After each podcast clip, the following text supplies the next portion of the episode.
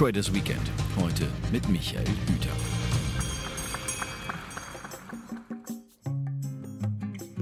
Man kann sich schwer vorstellen, dass dieser Mann schon mal polarisiert.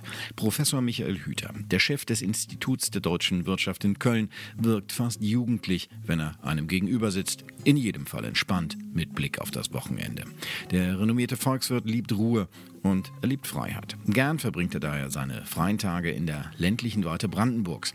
Das Wochenenddomizil seiner Familie bietet den Blick auf den Scharmützelsee vom Arbeitszimmer des Hauses übrigens. Was schon verdeutlicht, Ökonomie ist mehr als der Beruf von Michael Hüter. Sie ist seine Berufung. Nicht zuletzt, weil er sie mit seinem Freiheitsbegriff verbindet. Frei sein bedeutet für ihn, Alternativen zu haben, Ja und Nein sagen zu dürfen, sagte Hüter einmal im Interview mit der Welt am Sonntag.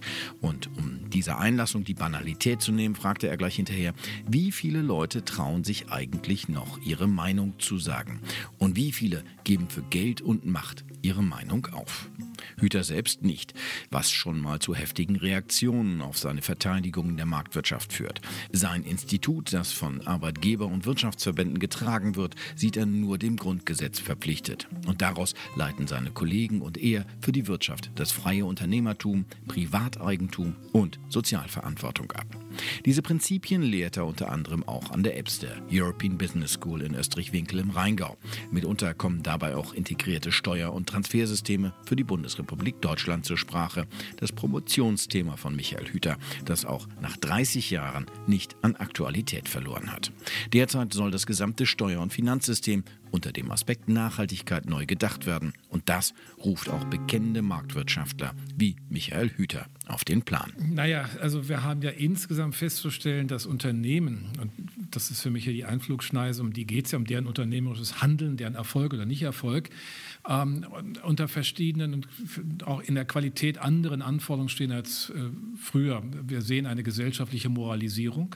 Das heißt, Gesellschaft erwartet anderes von Unternehmen als ein ähm, gute Produkte, gute Dienstleistungen, sie wollen ein sauberes Unternehmer, sie wollen möglichst auch noch, dass alle relevanten ethischen Fragen, die man so als Gesellschaft mit sich trägt, in dem Unternehmen sich reflektiert finden, ob das innen wie auch in dem Außenauftritt ist. Und wir haben zweitens äh, als Reflexion in der Politik so etwas wie eine Sozialisierung von Unternehmen denn die Politik weiß ja, dass sie die großen Themen Digitalisierung, Gestaltung des demografischen Übergangs, Dekarbonisierung nur mit unternehmerischer Kapitalstärke, Findungsreichtum, Innovationskraft hinbekommen. Aber das wollen sie jetzt sozusagen erzwingen. Das heißt also, Unternehmen sind in einer ganz besonderen Anforderung. Und da kann man gelegentlich ähm, etwas den Kompass verlieren. Denn äh, so richtig es ist, dass Unternehmen im öffentlichen Raum sind, ohne gute Ergebnisse und äh, nachhaltig gute Ergebnisse wird das nicht funktionieren. Also wie weit wirkt sich das aus? Und das ist die spannende Frage. Ändert äh, das, äh, was bei den Anlegern Bedeutung hat, auch für die Unternehmen schon etwa der Ursache? Ist es eher Folklore? Ist es eher Medienhype? Wenn ich mir anschaue, wie das ganze Thema ESG, also Environmental, Societal and Governance, äh, thematisiert wird, dann könnte man den Eindruck gewinnen, der Kapitalmarkt ist davon geprägt. Wenn man ähm, das entsprechend zuordnbare ich sag mal, Anlagevolumen nimmt, ist das ein Mikrokosmos.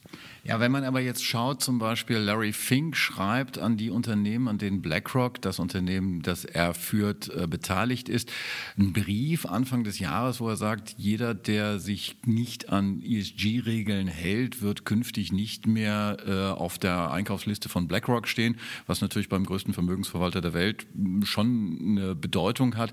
Das heißt, es ist ja nicht nur ein politisches Thema, es ist ja schon im Kapitalmarkt irgendwie angekommen. Ja, es ist im Kapitalmarkt angekommen, aber äh, da muss man auch genau sagen, was heißt denn dann für Herrn Fink äh, ESG? Und ich glaube, es das heißt mit Sicherheit nicht Verzicht auf nachhaltige Rendite.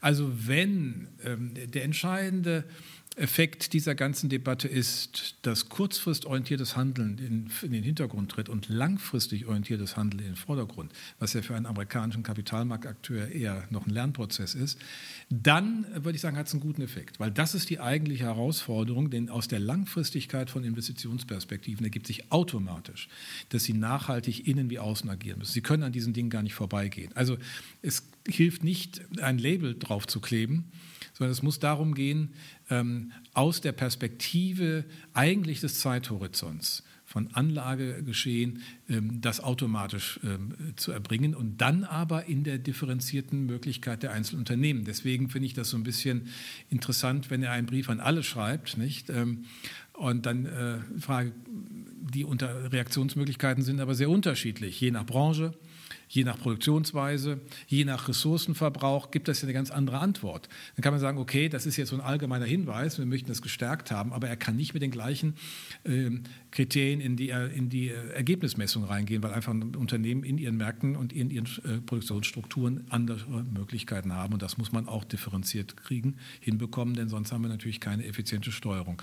Wir müssen dort zunächst handeln, wo die Grenzkosten des Ertrags besonders sichtbar, die Grenz, Grenzerträge des Handels besonders sichtbar sind.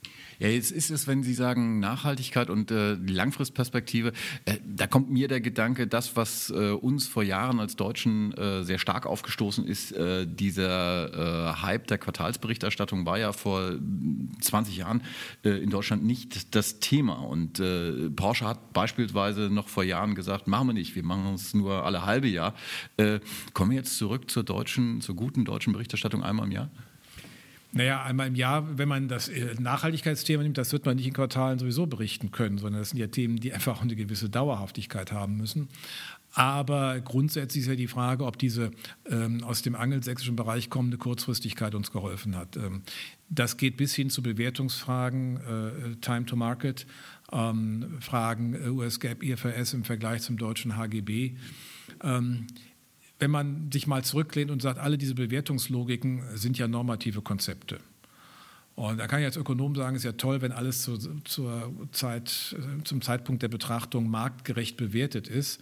Wenn ich aber mich ein bisschen zurücklehne und sage, was will ich eigentlich damit, was, was löse ich damit aus, dann kann auch der Blick äh, wieder zurückführen, ob nicht doch das Niederstwertprinzip äh, des HGB uns weiterführt, weil es die Schwankungen rausnimmt, weil es auch Unternehmen stabilisiert ähm, denn ähm, es ist ja nicht so wie gelegentlich, dass verkauft wurde, dass IFRS oder es gäbe jetzt der Weisheit letzter Schluss und der große Fortschritt ist, sondern es ist einfach ein anderes normatives Konzept. Und wir müssen, glaube ich, einfach das in den Diskussionen wieder hinbekommen, dass wir diesen, worum es eigentlich geht, ähm, bewerten und nicht nach dem Motto, das eine ist jetzt gut und das andere schlecht, das eine ist die Zukunft, das andere ist die Vergangenheit, sondern die Frage ist, wobei wo kommt es an und wie wirkt es? Welche Handlungsstrategien werden deshalb wichtiger und welche werden unwichtiger? Und da würde ich eher sagen, dass diese Kurzfristorientierung uns nicht sehr viel an Optimierung gebracht hat. Klingt alles, als ob das ein sehr dickes Brett ist. Also wir reden davon, ähm, dass äh, wir auf der einen Seite langfristiger uns orientieren müssen, auf der anderen Seite, dass wir Umweltaspekte, dass wir soziale Aspekte, dass wir die Aspekte der Unternehmensführung beachten müssen. Das ist unheimlich viel und äh, so wirklich hat, glaube ich, noch niemand definiert, was Nachhaltigkeit ist. Äh, wie würden Sie Nachhaltigkeit definieren? Ja gut, wir müssen es auf die einzelnen Geschäftsmodelle beziehen, aber für ein Unternehmen gilt ja generell, dass ähm, der Einsatz, wenn ich es mal nüchtern äh, formuliere als Ökonom, der Einsatz der Produktionsfaktoren auch schonend gelingt und dauerhaft äh, der, der Wunsch, ja effizienter zu sein, nichts anderes bedeutet, als ressourcenschonender zu sein. Das heißt aber, ich muss mit den Beschäftigten in einem Arbeitsmarkt, wo die Fachkräfteversorgung problematisch wird, ja sowieso ganz anders umgehen als einem Arbeitsmarkt, wo ich Massenarbeitslosigkeit habe. Unternehmen sind gezwungen, und das ist auch gut so, sich der Frage der Entwicklung von Belegschaften, der Weiterbildung, des Ausgleichs von Beruf und Familie, des Gesundheitsmanagements äh, ganz anders zu stellen. Sie können heute ähm, nicht mehr die Augen davor verschließen, dass Belegschaften gemeinsam älter werden. Wenn wir auch einem Rentenversicherungssystem nicht bei 67 stehen bleiben, sondern aus künftigen Steigerungen der Lebenserwartung die Hälfte in die Erwerbstätigkeitsphase packen. Das heißt, Unternehmen sind hier in der ganz wichtigen Verantwortung, das zu ermöglichen. Wenn es dort nicht gelingt, werden wir das auch gesellschaftlich nicht hinbekommen. Wir wollen das nicht verordnen, Unternehmen müssen es lernen. Bei den Ressourcen und der Klimafrage ist es ja immer genau hinzuschauen, was da eigentlich gemacht wird und was wirklich hilft. Ähm, Energieeffizienz ist ein zentrales Thema. Äh, wir sind ja äh, in der Situation, dass viele moderne Techniken, äh, Digitalisierung ja auch unendlich viel Strom verbrauchen. Also insofern ist ja nicht alles, was modern ist, gleichzeitig auch effizient. Das sind Konflikte, die man sich genau anschauen muss und muss man schauen, wie Investitionen heute diese Konflikte dann künftig lösen, wenn man andere äh, Systeme äh, implementiert. Und ähm, ja, so kann man das durchdeklinieren. Äh, beantwortet werden muss es sozusagen in jedem jeder Branche, in jeder äh, Perspektive sehr spezifisch. Sie können in einer Automobilwirtschaft, äh, die heute viel weniger schmutzig ist, als sie früher war, natürlich ganz andere Dinge tun. Ähm, sie haben ganz andere Themen als zum Beispiel in der Bank, äh, der Kreditwirtschaft oder Finanzwirtschaft, wo sie vielleicht Stressthemen ganz anders adressieren müssen. Also die, der pflegliche Umgang mit den Produktionsfaktoren, das klingt jetzt sehr technisch, aber eigentlich das, was viel mehr in den Mittelpunkt rückt. Und natürlich auch Partizipationsperspektiven, äh, die Einbindung der Beschäftigten in diese Entwicklung mit hinein. Wenn Sie sagen ressourcenschonend, ähm, das ist ja ein Punkt, der bei Unternehmen nicht nur bedeutet, welche ähm, Produktionsfaktoren habe ich aus der Natur, sondern im Prinzip auch, wo kriege ich das Kapital her. Genau mit diesem Thema haben sich Mitarbeiter Ihres Hauses gerade befasst. Green Bonds, das Stichwort. Und ähm, das könnte man ja fast als Beispiel dafür nehmen, äh, dass äh, so ein bisschen Aktionismus da gerade von der Politik herrscht, dass man diese Green Bonds äh, den Unternehmen äh, aufdrängen will, dass man sagen will, okay, äh, in der Finanzierung achtet bitte darauf, dass ihr umweltschonend und äh, nachhaltig äh, das Kapital beschafft. Gleichwohl, da sind natürlich viele auch ausgeschlossen. Ja, ich halte das auch äh, nicht für den richtigen Ansatz von Regulierung und Politik. Es kann sich im Markt ergeben, dass Themen für im Rahmen des Asset Management attraktiver werden als andere Themen. Also wir haben mal äh, Anfang der 2000 Jahre beispielsweise war das Konvergenzthema der mittelosteuropäischen Schwellenländer eins, auf das man auch äh, Kapitalperspektiven setzen konnte im Rentenbereich. Äh, es gab da mal Länderfondsthemen, es gibt dann Themen an sich. Also es gibt ja aus dem Markt heraus auch Wünsche. Aber die Frage ist ja, muss der Staat hier intervenieren? Muss er am Kapitalmarkt äh, Green Bonds präferieren, muss er damit noch einen zusätzlichen Hebel ansetzen. Und da habe ich große Zweifel, und zwar aus mehreren Gründen. Erstens, ähm, die Finanzierung folgt ja den realwirtschaftlichen Regulierungen. Wenn also die Realwirtschaft klug reguliert ist durch eine kluge Politik, das ist natürlich mit Fragezeichen zu versehen, aber unterstellen wir das mal. Wir hätten ein CO2-ETS, äh, Emission Trading Scheme, europaweit inklusive Verkehr und Hausbrand mit einem einheitlichen CO2-Preis, dann wäre das der effizienteste Weg der Steuerung. Die Frage ist, muss ich dann noch wo immer auch noch steuern? Äh, weil automatisch dieser Anpassungsprozess stattfindet. Ich, wenn ich im Kapitalmarkt noch zusätzlich dann Kriterien einbaue, dass das nicht mehr finanziert wird und jenes nicht mehr, dann mag das ja sein, dass das isoliert betrachtet in der Tat nicht grün ist, aber in der Wertschöpfungskette, also ein Teil, das in einem Elektroauto verbaut wird, ja, ist ja nicht per se grün, sondern erst in der Tat, wenn es im Elektroauto verbaut wird und nicht woanders. Das muss ich dann in den Blick nehmen.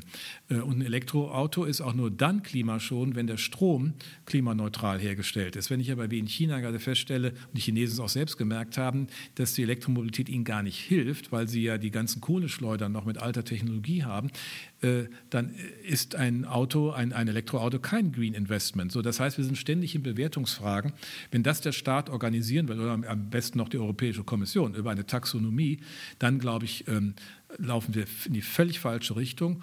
Die grundsätzliche Frage ist ja, wenn der Staat interveniert, muss er, das muss ein Marktwirtschaftler erstmal fragen, ein Problem des Marktversagens adressieren. Was ist das Marktversagen hier?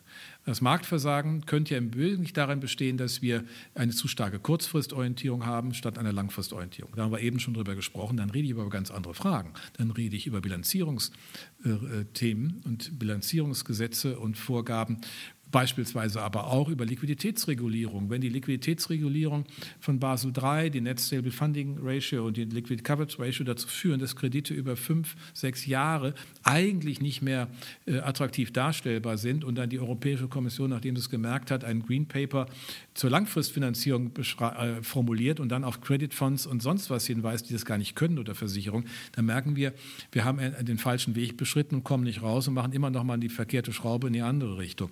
Also der Kapitalmarkt muss höchstens in seiner Langfristigkeit oder in seiner zu geringen Langfristigkeit vielleicht adressiert werden.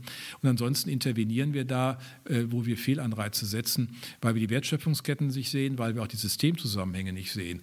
Ein Kohlekraftwerk in Deutschland, das bis 2050 hocheffizient Beitrag leistet, als Ersatz für ein Kohlekraftwerk in Polen das mit Sicherheit diese Effizienz nicht hat, ist in der Übergangsphase bis 2050 ein Beitrag zur CO2-Minderung. Oder wenn Deutschland, ein deutsches Kreditinstitut, einem polnischen Energieversorger den Bau eines modernen Kohlekraftwerks für diese Zeit finanziert, um ein altes aus dem äh, Verkehr zu ziehen, dann ist genau das ein Green Investment, weil es uns hilft, äh, diesen Anpassungsprozess zu organisieren, den Polen aber den Übergang leichter macht in der Kohlewirtschaft. Ähm, äh, aber es würde dann nicht mehr finanziert. Also insofern tun wir hier etwas, was gut gemeint ist, aber eigentlich nie gut gemacht werden kann. Was Sie beschreiben, ist ein Lernprozess.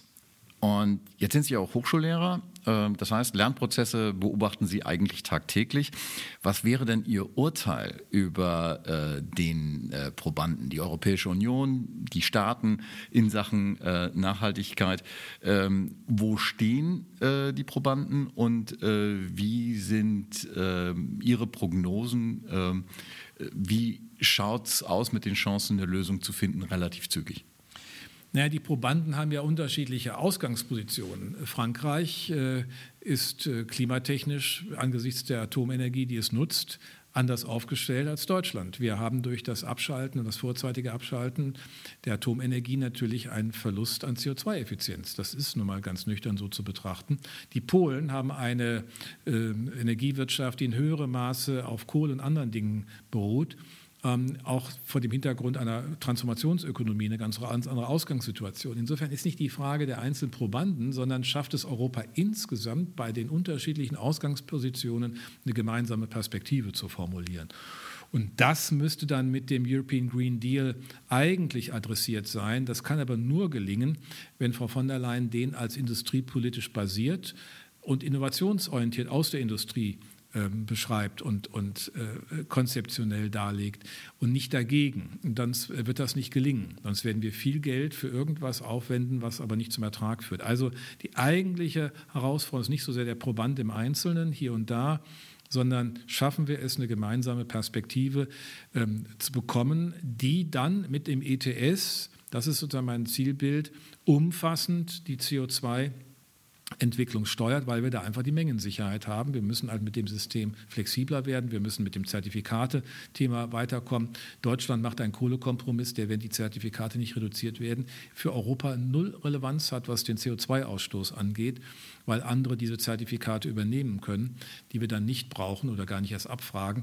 Das kann dann zu Beruhigen der deutschen Seele beitragen und in bestimmten Regionen, ähm, führt aber vor allen Dingen nicht zur Klimapolitik, sondern zur Regionalpolitik. Wir geben zweistellige, zweistellige Milliardenbeträge äh, an den Niederrhein. Wir geben sie an den, äh, in die Lausitz und den anderen Braunkohlenstädten, äh, die wir damit ähm, beruhigen und äh, eine Transformation organisieren. Das kann man alles wollen, aber das hat nichts mit Klimapolitik zu tun, sondern Regionalpolitik. Aber lassen Sie mich noch auf die Frage zurückkommen. Ich habe ja gefragt, wie ist Ihre Prognose, wenn Sie das jetzt so beurteilen, auf einer Skala von 1 bis 10? Äh, wie stehen die Chancen, äh, dass die Probanden noch eine Lösung finden? Ich sehe die Chancen schon, aber ich glaube, sie sind deutlich unter 50 Prozent. Aus einem ganz einfachen Grund. Es gibt keinen, der als ähm, Role Model gelten kann im Augenblick. Ja, die Deutschen glauben das ja von sich immer, weil sie die höhere Moral in sich tragen. Aber das überzeugt die anderen nicht. Das heißt, wir haben es ja bisher nicht gekonnt. Ähm, diese Bundesregierung oder die Merkel-Regierung hat ja eigentlich versagt, äh, in der, in der ähm, Energiewende dann äh, eine, eine Strategie zu formulieren, die nachhaltig das formuliert. Nichts findet statt. Ja? Wir sind nicht in der Lage, die Begleitmaßnahmen im Planungs- und Genehmigungsrecht, sondern damit die entsprechenden äh, Überlandleitungen von Nord nach Süd, damit nämlich der Strom, der im Norden im Wind produziert wird, im Süden noch ankommt zu organisieren. Das heißt, wir sind kein Musterbeispiel für die, für die Aussage, wir zeigen, wie es geht. Wäre das so, dann glaube ich, hätten andere mehr Zutrauen. Wir haben keinen Beitrag geleistet, dass andere Zutrauen in uns gewinnen, in diese Politik, weil diese Regierung ja auch nationale Alleingänge macht beim Thema, das nicht national eigentlich zu beantworten ist. Deswegen ist meine äh, Hoffnung nicht weg, aber ich würde doch sagen, die Wahrscheinlichkeit, dass wir das europäisch wirklich adressiert bekommen, auch jenseits von irgendwelchen Freitagsdemonstrationen, ist äh, unter, deutlich unter 50 Prozent. Das klingt nicht sehr optimistisch. Deswegen jetzt mal die Frage, wie geht Michael Hüter denn jetzt ins Wochenende? Ist das was, was Sie umtreibt oder ist das was, wo Sie sagen, naja, ähm, das ist, ähm, bleibt im Arbeitszimmer, bleibt auf dem Schreibtisch? Naja, also ich, man muss ja nicht seinen Pessimismus, den man für bestimmte Themen hat, äh, mit ins Wochenende nehmen. Äh, ich glaube nur, dass wir in Deutschland endlich mal lernen müssen, und äh, wir sind ja in einem politischen Transformationsprozess, ähm, dass nicht das gut gemeint entscheidend ist, sondern das gut gemacht. Und wenn wir nicht über die Ziele streiten, dann, sondern da einig sind, dann müssen wir darüber in der Lage sein, über den besten Weg zu streiten. Es kann doch nicht sein, dass jemand, der jetzt das Stichwort Elektromobilität in Zweifel zieht, deswegen zum Klimaleugner wird, sondern nur die Frage stellt, wie können wir es denn besser machen? Wir brauchen alle möglichen Ansatzpunkte. Das ist sozusagen die eigentliche Perspektive. Am Ende bin ich dann immer optimistisch, weil Gesellschaften, die einigermaßen vor allen Dingen ökonomische Systeme dezentral aufgestellt sind, sich auch besser anpassen als zentral aufgestellte. Das heißt, die Marktwirtschaft das eigentlich leisten kann. Und äh, insofern habe ich in unsere Unternehmen das größere Zutrauen, dass sie diese Leistung erbringen. Ähm, es wäre schön, wenn die Politik zeigen könnte, dass sie auch zu mehr Gesamtschau käme.